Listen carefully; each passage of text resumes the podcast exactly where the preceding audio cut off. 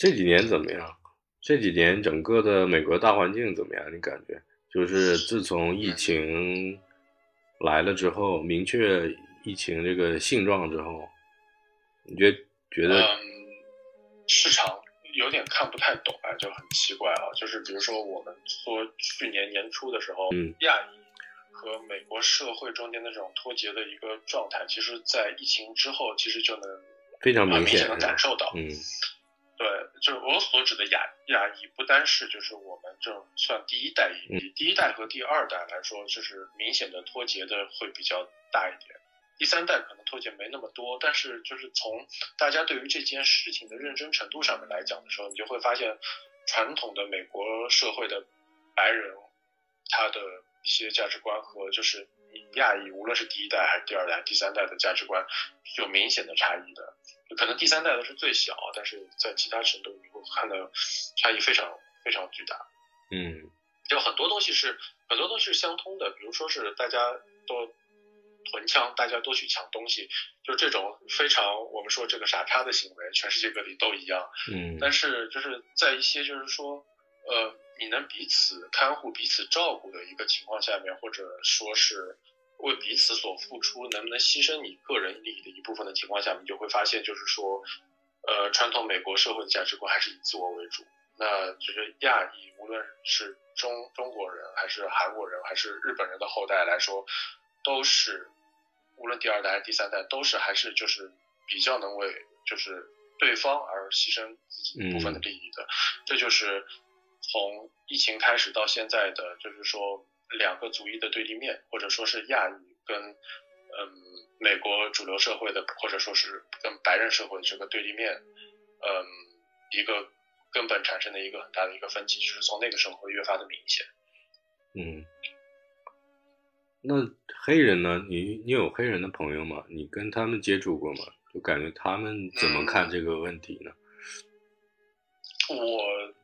曾经在餐馆上班的时候。呃，还有就是，就是送外卖。那时候送外卖的时候，就是我有送过一些黑人的社区。嗯，嗯，首先美国这边就是人和人人和人的族裔，你知道它是分区去居住的，你知道吗？就是我现在住的这个区是百分之呃百分之五十的白人和百分之三十百分之四十的亚裔，和百百百分之十是其他族裔。然后有一些区就是纯的是黑人社区，或者是那些墨西哥墨西哥裔的社区，呃，所以当我去那些黑人社区送外卖的时候，在那些年的时候，的确是比较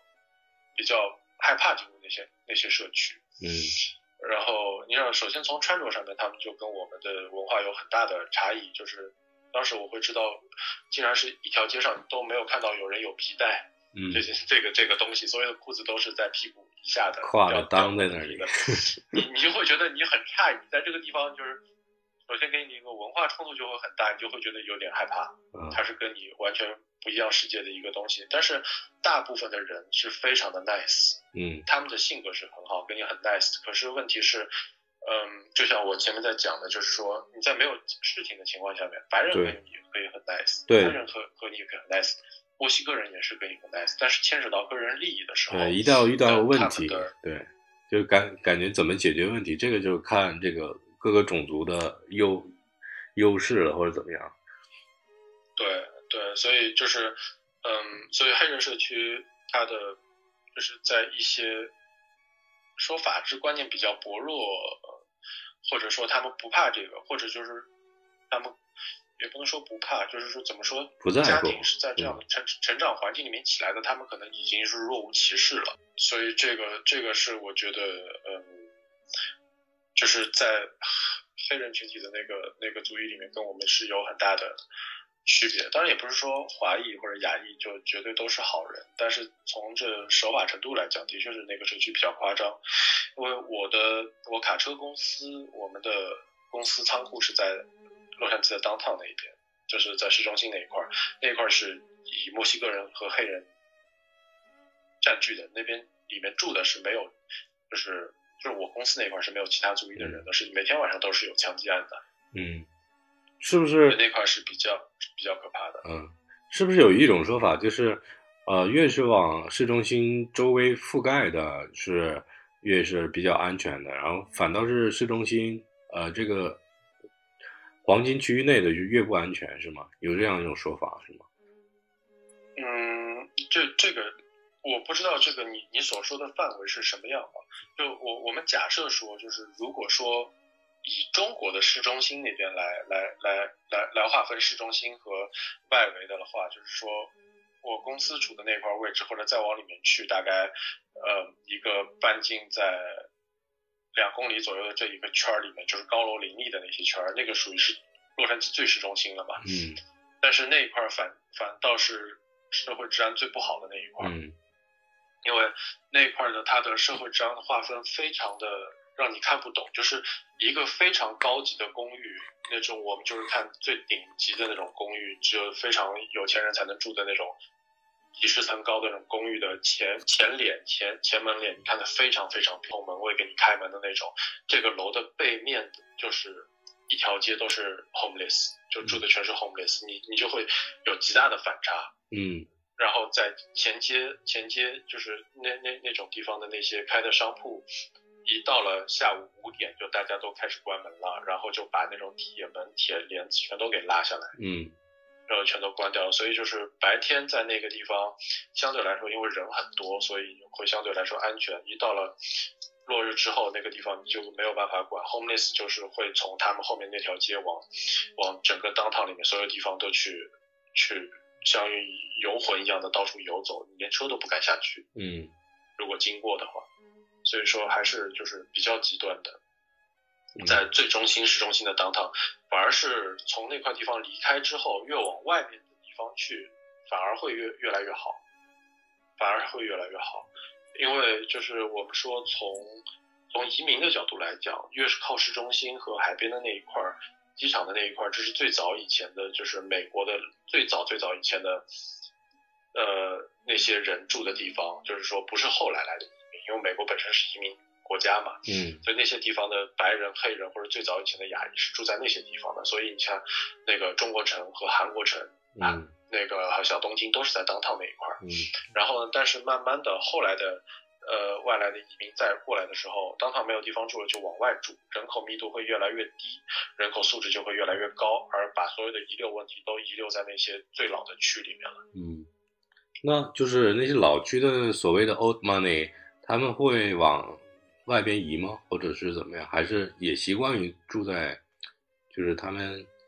一开始去的地方吗？嗯，会往外移，这是一个普遍现象。嗯，呃，你会你你会发现，比如说我我们我们看一个，就是大部分的美国的这些黑人运动员，当他们有了钱了之后，他们完全是会和那些社区脱离开，或者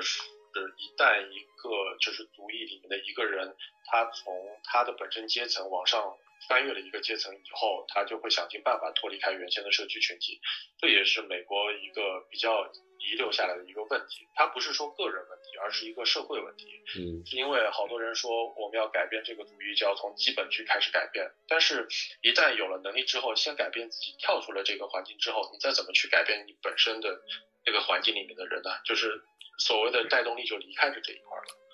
呃，所以在我居住这个区很少有看到黑人，但是我以前有一个邻居，嗯，黑人夫妻带着两个小小孩儿，非常彬彬有礼，呃，然后邻居那个是一个是在一个是在律师楼工作，还有另一个我不知道是哪里工作，但是两个人穿的非常的，嗯，让人觉得很舒服，然后开的非常 fancy 的车，然后子女也非常的有，嗯。有有礼貌，而且很主要的是，他们受教育的程度，你是从他们的说话的口音就能听得出来。嗯，就是像丹泽尔华盛顿那种的英语是标准的美式英语，嗯，他没有带任何口音或者黑人腔，所以他们就会从他们的社区搬到我们相对较好的社区来。那华人区也一样，就是如果说原先在一些老的 Chinatown 那些的社区的子女，一旦受过高等教育，有了钱之后，也会往一些新的社区去搬，脱离开原先群体，是寻求更高的生活品质吧。嗯，所以都是都是这样。那比如说现在的年轻人，或者是划分一下七零八零的，就是呃其他族裔，他们。会去先考察吗？考察一个街区，比如说他们要置房，或者是考虑子女的话，他们会先去，比如说感兴趣哪几个区，他们去考察一下，看看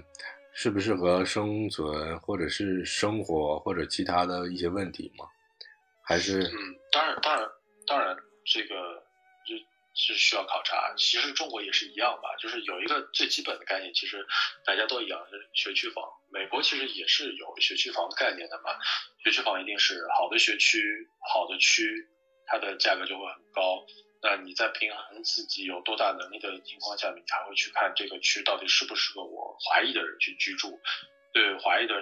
那个友好程度到底高不高？这个这个区的就是大家的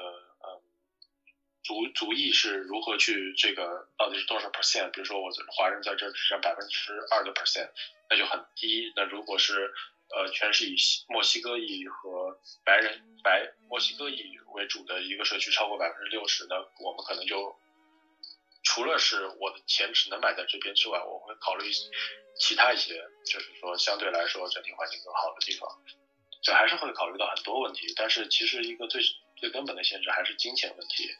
因为有钱谁不想去买到一些比较好的区呢？对不对？嗯，对。如果说你真的是很有钱了，呃，有钱到就是你买房不用。太在意你的经济经济的情况下面，就是大家还是会往一些传统的白人，或者是现在新的我们说新贵这些，嗯，有钱的华人会买到的区那边去。特朗普当政的时候，嗯，你们是怎么感觉呢？就是或者是作为你个人来说，你有什么？哎，这，哎，这这个人很有意思。嗯，就是说实话，说实话，就是说。特朗普的脑残粉在华人圈里面其实根本也不少的，知道吗？嗯，但是这这个人本身很有意思，你你直接说他是一个好人或者是一个坏人，很难说，他盖棺定论，嗯，这是这是不太可以的。所以说他有好有坏，对于我们来讲，就是说在当年投他选票的时候，这个是，就是当投他选票的时候，是我站在他这一方的最根本的原因，是因为他不接受难民。嗯，这是一个根本的，因为那个先去报道，就我们就知道欧洲的情况是什么样的，接受难民之后所会面临到的问题是什么样的。那就是而且而且说就是难民一旦你接受啊，你怎么去安置他？如果你有一个非常好的一个后续的安置措施，这东西我们提前一两年就知道开始规划，大家都同意呢就没有问题。但是作为我们普通的百姓来讲，我们在这上面是没有发言权的嘛。他开始往里收难民之后，这些难民会安置到哪里呢？你说安置到洛杉矶最好的那些那些区，肯定不可能嘛。那洛难民难民的安置就是在最便宜或者最普通的社区里面，然后把他们分散开或者集中，都是办法。像我所住的社区，我的亲戚朋友所住的社区，我所。我所认识的，我的公司的同事所住的这些普通的社区，都有可能会最后成为难民所，呃，定居下来的那些那那些地方。那所以我们的就贴近我们身边的这些生活环境，可能会有翻天覆地的大的改变。所以从特朗普那个时候上台，就是在他准备去，就是最后要竞选投投选票的时候，这个是大部分的华裔民众投给他的一个，嗯。怎么说？一个一个根本，就是我们的生活环境不能再被压缩或者变得更糟糕了。因为有钱人可能话他会认为接受就接受无所谓或者怎么样，因为他们他们从他们实际出发是可以改变他们本身的环境和需，他们无所谓他们身边的环境会是什么样，因为本身政府也没有能力去动到他们那一块的生活环境，就只能拿我们这种人来开刀。所以在一开始的时候，其实好多人是支持特朗普的。但是这个是人的办事能力和后面你也知道的，大家新闻里面看到我是有多么滑稽，所以后来之后也是有好多人就是就是放弃了那一块儿。但是你说放弃那一块儿就变成从共和党转到民主党也不见得，所以后来就好多人是两边都两边都不占。比如说像我这种的，就是是中间选民、中间选票的这种，我就是两边我都不喜欢。嗯，就可以弃票是吧？我两对我弃票，我两边都不投的这种。对，因为因为就是说到底就是说，一滩很稀的屎和一滩很干的屎，你要去吃哪一滩？我选择一滩都不吃啊，对不对？对，对，所以所以好多人就是像我老婆就会去投那个那个，很多年前他就一直是民主党的粉丝，所以我跟他说，我说我们俩迟早会因为这个党派纠纷而而离婚。嗯，但他就会觉得民主党的一切都是一切都是对的。太美好，可能就是假象。就是很多东西关系到我们这个就是这个收入族群的人，对啊，群体利益，他们是根本没有考虑到的。而共和党是比较考虑到的，可是问题是，共和党在考虑到这些问题的同时，他会做出很多让我们觉得很反智的一些、一些、一些错误的一些决定，尤其是在中美关系这一方面，本身作为一个中国人，就会觉得，你为什么要把世界弄成这个样子，对不对？大家好，不是不是才是真的好吗？他们不会考虑这个问题的，不会考虑这个问题，还是对，嗯。我我我理解，可能归根到底就是像发生这种突发事件，或者是比较艰难的时候的，你这个人性，或者是呃每个族群它所背后承载的这些文化或者家庭的各种因素啊，包括素养啊，就会很明显的感觉出来，嗯。就是对白人，他就就这么说，就是美国社会其实其实我总体来讲啊，就是民主党的那些支持者或者说民主党人，他们的总体的想法是非常的理想化的。那不是说理想化不好，可是问题是不就是不从实际出发去考虑的这些理想化的东西，其实就是在实实行的过程中。的确是会损害到很多没有实权或者没有实际能力参与到这个里面的这些人的根本利益的。那所以就是说，他们会消耗一部分的社会资源去满足他们所要形成那个理想化的国度，但是所消耗的社会资源就是最底层的这个劳动人民。所以我觉得很多情况下，理想是好的，但是你拆东墙补西墙，或者说是因为这个捡了西瓜。捡了芝麻丢了西瓜这种事儿，他们也不是没有做过嘛，嗯，所以我就会觉得，也也就是理念是好的，那共和党有一些理念也是好的，但是就是说，党党在做决定的时候都会损害到一部分人的决定，这个对于我来讲就是，你说看不惯吧，我也没有能力去改变它，但是的确就会让我就觉得两边好像都不靠谱，他们走这种非常极端化的这个。决定其实从政治角度来讲是为了自己的选票，他们首先要把两两部分的极端的人给控制起来，然后再去拉中间的选票。如果两边都往中间去靠，呃，再拉两边极端主义的选票，反而是极端极端派的那些人的思想是比较不容易被改变的。所以这也是一个政治因素。我觉得这是美国这么多年来玩的把戏，其实好多人应该是看得透的。嗯。美国的经济它是，呃，你能感觉出来明显的下滑吗？还是？嗯，说实话，也没有那么严重。这个东西，你说明显经济下滑，在华人圈里面哦，看不太出来。嗯。因为，因为，因为我我这几年的工作是一直跟华人圈打交道嘛，所以就是美国人的那些圈子我不太了解。但是你知道，从去年疫情开始。因为美联储把那个那个利息降得非常低，有史以来最低嘛，所以去年到今年的房市，呃，做就是那个房地产的行业，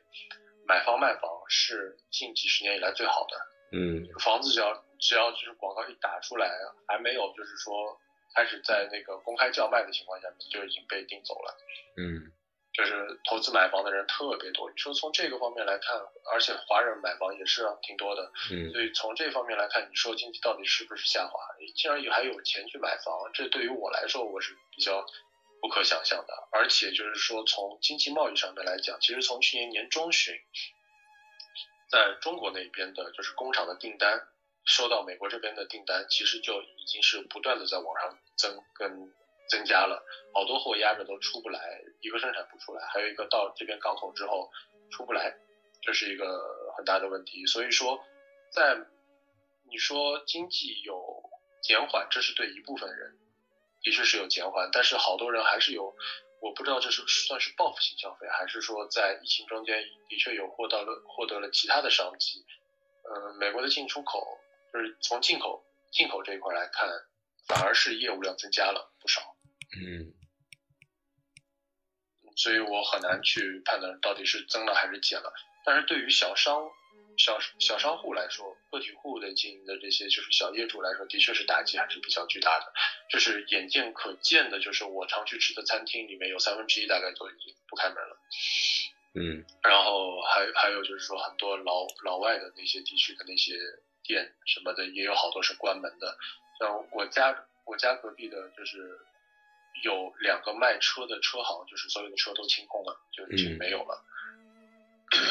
这个的确也是，就是能看到经济下滑的这一个部分，对于实体业的打击是蛮大的。嗯，呃，反而是网上的这些零售业，嗯，他们的生意可能还会变得更好。嗯，因为不需要占太多的这种实体的什么租店呐，还有这种其他额外的付费用呢。嗯，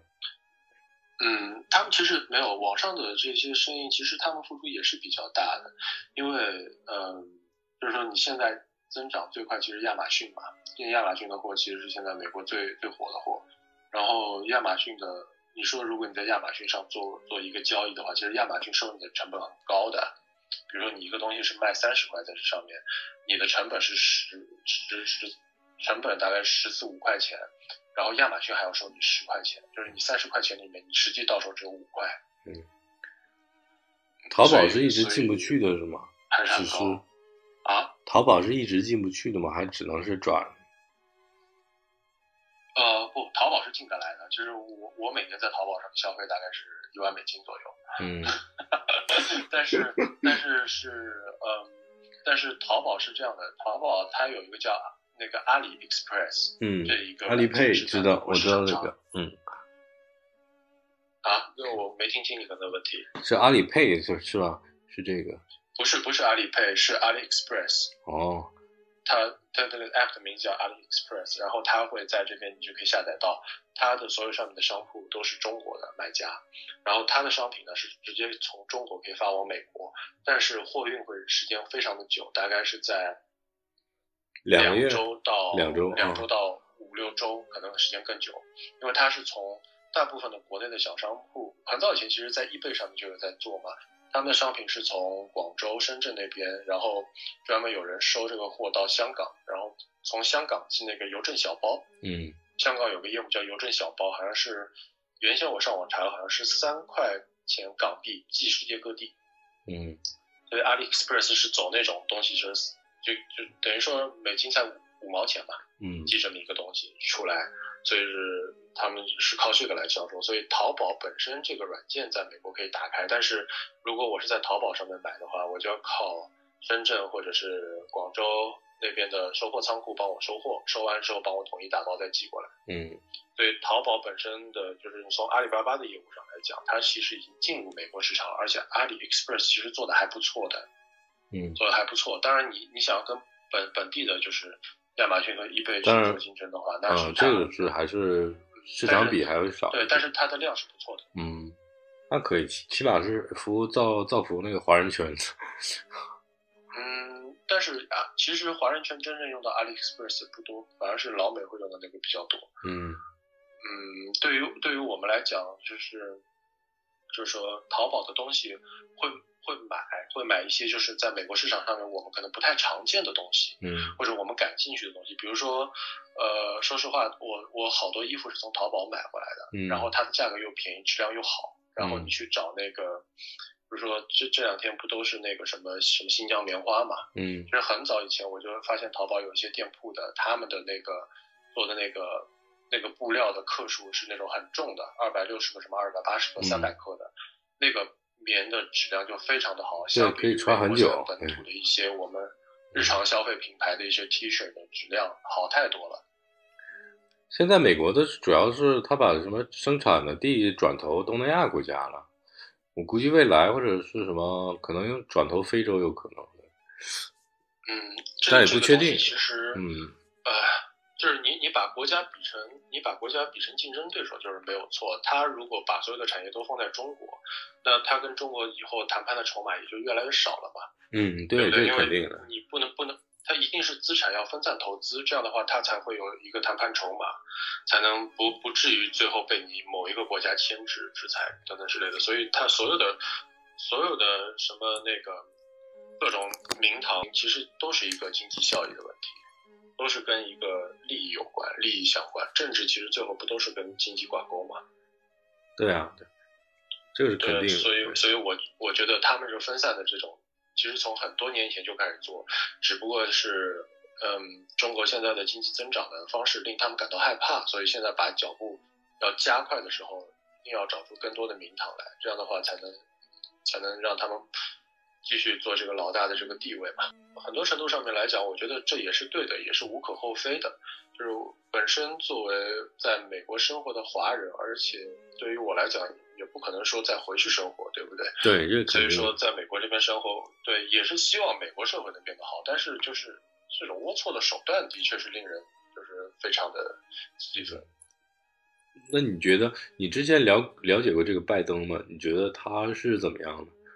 他是左还是右呢？说实话，说实话，就是对拜登一点不了解，因为现在应该全美国最了解的总统应该只有川普。嗯，现在大家把奥巴马也忘了差不多了。这几年川普就跟个娱乐明星一样，天天上新闻。嗯，所以大家对他的了解是比较多的。这这那个川普从下台那天开始，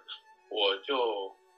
没怎么在看那个新闻，也没有关心过拜登和那个。那个女的叫什么？中文名叫贺锦丽吧？那个副总统的那些新闻都不看，我们我们只看那种突然弹出来那种，就是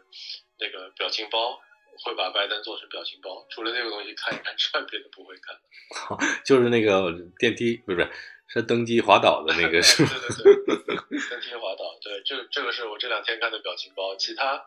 其他就只知道他这个人好像是个傻子，说话说不清楚，在其他也就不太不太了解。可能是不是岁数大了，他有有些什么想法，说什么已经是跟不上了，而且他智囊团好像还没有到那个状态，还还是属于半半度假的状态，嗯。对，就是是没到那个状态，需要有一段时间去磨合嘛。但从这个人本身的状况来讲，就好像不是特别好，对吧？我们看新闻看得出来，好像健康也有点问题。在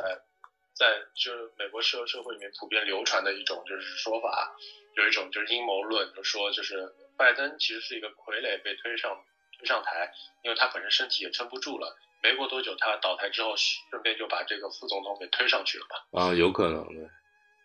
嗯，对，所以可能只是走这么一步棋，这是一个阴谋论，是这么说。但是从拜登本身状态来讲，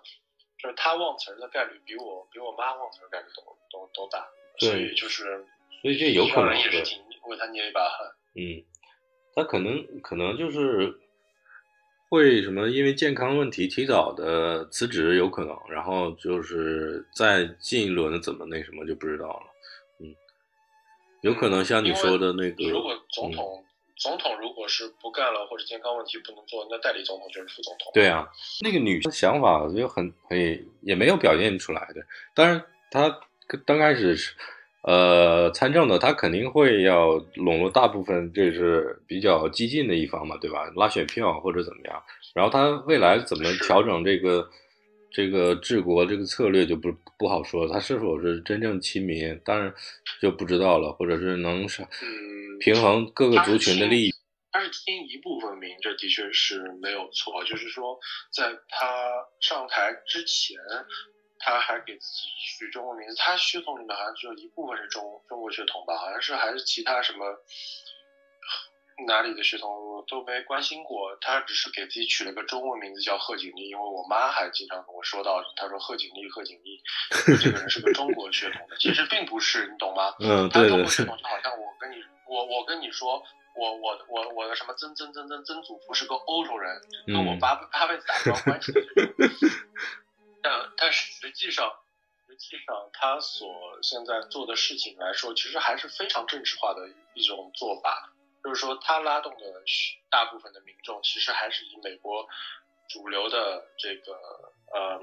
价值观来为主，对对。对价值观来拉拉拉动这些就是那个这个民主党派的人士，然后呢，他所要做的亲民的举动，其实拉拉近大部分的墨西哥裔的好感，嗯，他在他博取墨西哥裔的好感，因为墨西哥裔在美国是一个才是一个真正主流的少数族裔，嗯，你说他是少数族裔，其实他已经人口非常巨大了，嗯，对对，这个人口，但是华人华人来说就是比例还是小。所以他所推动的法案，在我们社区里面现在要投票的一些法案，还有一些就是所，嗯，所做出来一些事情，其实还是让很多华人反感的。嗯，如果作为一个有正常的亚裔血统的人来讲的话，可能都不会去想到那一层。比如说，我们现在有很多的，嗯，就是说社区的一些共同的法案，其实对华裔社区的人来说并不并不公平，但是他去支持那些法案，就会让我们很反感。嗯，比如说什么平权法案啊，还是那 AB 五六之类的这些。这些法案其实都对于就是我们现在现存的，就是美国的教育体系是有很大的压力的，这种政治正确的压力，这种政治正确的压力反而会让我们华裔民众会觉得就是说不断的被打压，因为我们没有在其他的出头的地方，你说在政界出头好像没有吧，对吧？我觉得感觉在那个嗯，在那个什么呃嗯。经济领域出头，华人也不是有很多，然后演艺界也没有，就是近近两年倒是有一些，但是也没有特别，也不是主流的，对，就是主流媒主流媒体的那些。作为我们这一块华裔民众在这边的话，会对我们的社区治安、对我们的社区的秩序、对于我们的就是呃子女的教育程度、呃教育教育的投入这一块会有非常非常大的一个。支出比例，那这个是希望就是一代比一代过得好嘛？嗯，对，这个肯定是在对这个是肯定。可是，在我们这种就是以平稳的往上的去这个稳步发展这个过程中，我们的入学率被他们打，我们的社社区的那个。嗯，就是治安程度和我们社区所面临的就是一些商业的问题被他们所打击，这个就是对他们这个现在现存的一些法案，就是会让人觉得非常的不喜欢，就好像又变成了有排就变相的排华法案，嗯，只是为了他们的政治正确和选票，所以我觉得我们就变又变成一个牺牲的群体了，嗯，这现在的华人其实也不像以前那么愿意生，或者是要很多孩子。而且我分析的，呃，可能华人在美国或者北美，他比较务实，他只是想一个要一个平静的一个生活，他不参与政治，也不参与其他的那种所谓的有矛矛盾的这些议题的活动，然后可能久而久之就变成这种状态，就因为在政治方面或者是在其他领域也没有什么。不可能说没有贡献吧，但肯定在高精尖肯定有贡献，啊，就是在他们来说比较他们流行的这些，呃，反对来相相对来说好像少一些，就是因为不感兴趣嘛。东亚这几个主主流的国家，三个国家其实都对这个政治不太感兴趣。嗯，对，这个是也是很嗯，就是。我们比较感兴趣是在于，就是先提高自，嗯，这个就是社会价值观的问题。呃，大部分的中国人或者大部分的亚洲人都是比较喜欢喜欢，就是把整体的氛围和环境往上烘托。嗯，所以大家都会先去建立小家庭，然后从小家庭出发到社区，然后整体氛围往上拖。那你政治那一块是有专门人去参与的。那所以说，以这种作为一个以那个前提的来讲的话，所以那个移民家庭或者亚裔家庭也是一步步这么来的，大家都是会把自己先给过好，然后这个整体氛围过好了，你才能觉得好。而跟就是美国这种老牌的，他需要玩政治才能让国家在在社会经济上面，呃，在国际地位上，在经济上立足的这种国家来讲的话，这是有一个很大的出入的。嗯，所以在这种情况，在在这种情况下面。华人在近两年才慢慢的，尤其是在川普上台之后这几年到现在才会慢慢的准备发越来越多的声音。就是现在在国际舞台上，在就是美国的大的政治层面上来讲，没有我们的代表性代表可以去为我们发言。但是现在在社区内部，在我们能做的投反对票的时候，我们现在的就是大批量的民众已经越来越多的去投反对票了。能发声音的时候，从社区这个发发声要慢慢往上推，所以希望以后是可以会有更多的人去参政从政，然后能级别高一点的话，才能真正把我们声音推上去。所以现在还是很基本的一些声音，但是这个有总比没有好，而且应该是能起到一部分的作用的。对，我觉得是，因为这个族族群在美国已经差不多三代四代了，你肯定要有这种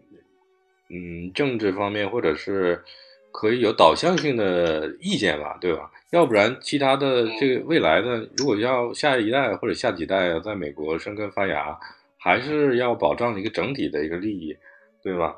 我我是个人感觉是一个长远的规划，还是要在那个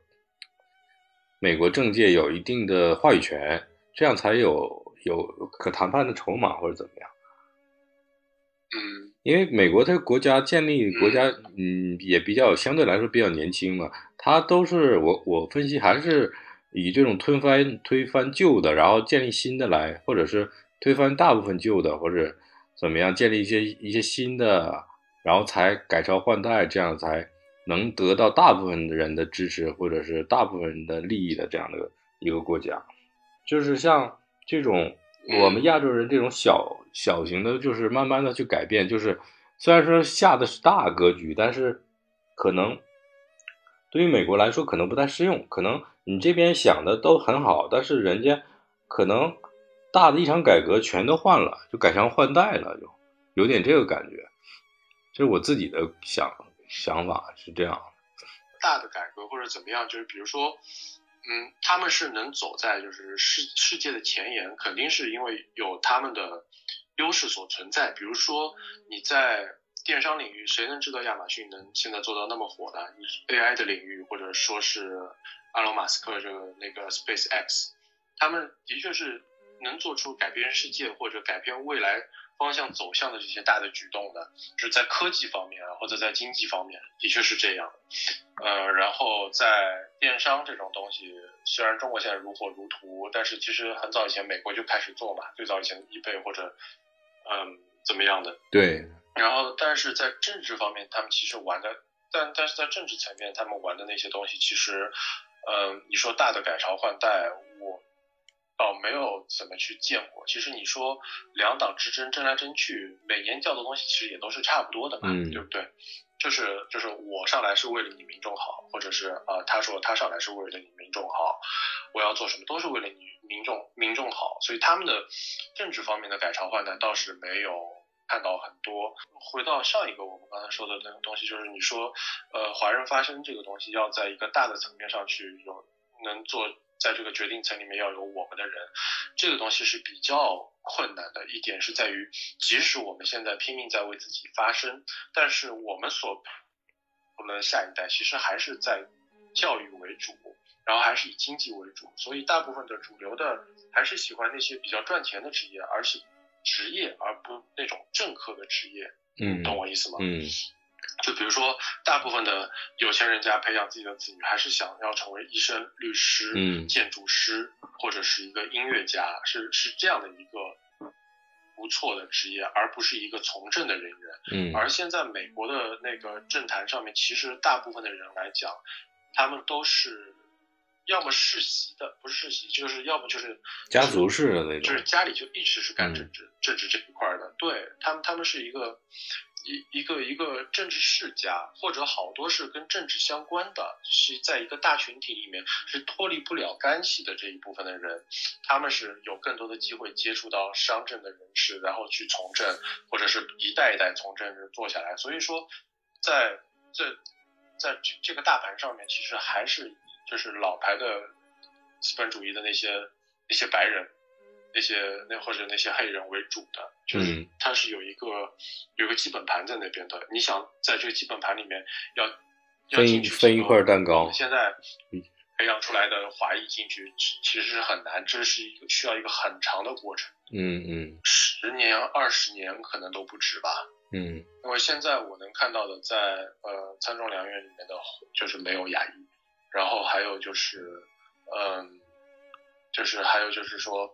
呃，我们的社区现在我能看到最高的，也就是我们的这个 city 的，就我们这个叫 city，也就是在中国叫区长，嗯，也就这样是是华人或者是华裔。现在往大的地方去，什么州长有一个华华裔的州长，我们现在都没有没有看到过，嗯，所以这个还是需要一个很很长时间的，但是很漫长的时间。好多人，但是好多人都是其实都是从从那个律师。嗯，然后最后去从政，这其实也是一个很很多人就是一个也是一个方法，比如说那个克林顿，嗯、对，比如克林顿，对不对？那也是很成功的一个例子嘛。但是其实。在在他从事律师职业的时候，他身边所围绕的这群人，就不是帮你打那个离婚官司或者给你打这个什么车祸官司的这群人了，对不对？他那时候就是已经是商政人士，都已经围绕在他身边了。所以说，如何从就是教育这块脱出我们现在所有的这个固化的概念，打离婚官司肯定赚钱了，对不对？但如何我去接触到更高层面的那些？社会最顶层的精英的那些人士，把商政合一起来再去参政，这就是就是另一波年轻人要有这波想法的话，这个我们的整体社会地位才能更高。现在不知道这个以后发展会到哪一步。嗯，反正期待吧。嗯，期待。但希望会越来越好。当是当然当然。我现在认识好多华人的小孩。我我，但是我现在认识到好多华人小孩，其实没有往这一方面想。但是，就像我前面说到的，第二代没有往这一方面想，第三代再去想到的时候，跟我们想想的所想的东西可能就不是特别一样了。在四五代以后，二十年、三十年以后，真的有华裔的进入了那些主流群体以后，他所发的声音是不是能代表我们就是传统的华裔的那些想法？这又是另一个议题了。所以。不好说。嗯，你接触的其他的、其他族裔的，或者是亚裔的，或者是华裔的，啊，现在的年轻人，所谓的年轻人，你感觉他们怎么样？他们大概是一个什么想法？嗯，对于未来，对于现在的生活状态，我我所接触，嗯，我所接触到的就是我们中国的这里的年轻人啊，就是说是还是。你看他们就是十几二十岁的小孩子，和中国我以前在待的时候，我的十几二十岁的小孩子想法是一样的，就是他们会觉得他们在干一些大事儿，但是在于在我看来就是一些小屁孩，就是嗯打架斗殴，那个就是在在学校抢抢个小地盘儿，嗯呃，然后他他们可能就是私底下再交一点大麻，也就也就这点玩意儿，对我来来说。根本不值一提，但是对于他们来说，可能就是一个很大的事儿，觉得自己特别牛逼了，好像是。嗯。但是，但是这种对我来说就没有任何意义。然后呢，呃，美国小孩这种，他们就会在十几二十岁的时候就会会有一个两极分化。嗯。呃，亚亚裔小孩也会，就是你受到教育越高的时候，也会就是逐渐脱离开这个群体，然后你会往这个。更好的白领阶层去，但是也是比较是安分守己的这种。那美国小孩也是一样，一部分就变成跟我所说说的那种，就全世界各地都有的那种小孩是一样的，还有一部分就会，嗯，跟着他的那个，那个那个知识所摄取的量，还有就是。呃，阶层的转换，然后会越来越好那一部分去，其实跟中国也是差不多的，就是你会发现大城市的越来越好的那些人是越来越多，而小地方的那些人好像就很安于现状，也没有太大的拼搏精神，大部分也还都是这个样子。其实世界各地的年轻人所处的状态也都差不多。嗯，他们压力的大吗？应该没什么所谓的压力吧？嗯，压力。就是如果说自己强迫自己的话，压力一定是还可以有的。嗯，比方说我我们在呃外州的那些客户的那些小城市，他们可能一个月在工厂赚一千多块、两千块，他们就很满足了，就觉得就非常好了，可能干一辈子。嗯，他们就是祖祖辈辈传下来那个房子，它也没有什么八十年的约什么的，只要你每年交个很便宜的地税。这个房子你就能一直住下去，也没有太大的压力，而且那些小地方的人，他们的租金也很便宜嘛。嗯，所以对于他们来说，赚个最低工资能生活，能吃麦当劳，这也就差不多了。但是你对于大城市的人，想有有自己的，就是想对自己要求自己进步更多的这些人来说的话，相对来说压力肯定也是和国内是一样的。但是只是说这个压力没有说那么迫切。嗯，所谓的没有那么迫切，就是说，嗯，没有没有国内实打实的来，呃，所谓的实打实的来，就是说，你比如说你从一个三线城市，你跑到上海，你要去打拼，我就要挤进高精尖的那个什么那那个人才堆里面。那我所面临的上海的这种高消费和我就是所赚到的这些钱，它不成一个不成一个正比。所谓的不成正比，就是消费太高了，赚到钱不是说太少，可是问题是支撑不了我一个好的生活。那相对于美国这边来说的话，就是因为嗯，我也不能过多好的生活，但是也不会太差。相对来说，物质生。对，相对来说，物质生活我是能自给自足，我没有比别人也过到差到哪里去。嗯，所以说他不会有一个落差感，就是跟别人就是，嗯，就不会让让让我觉得我进了大城市之后我是这城市里面最差的人。所以说，他他他不会有这么高的一个压力。但是你在中国就不一样了，你你比如说一个同样的一个。二十五岁的进城打工的人，你看到一个同样在二十五岁在白领 office 做一个月赚一万五两万的人，你就会觉得有很大的落差，因为一万五两万的人他能住五千块钱一个月的房子，而你只能可能一千块钱跟人家合租一个。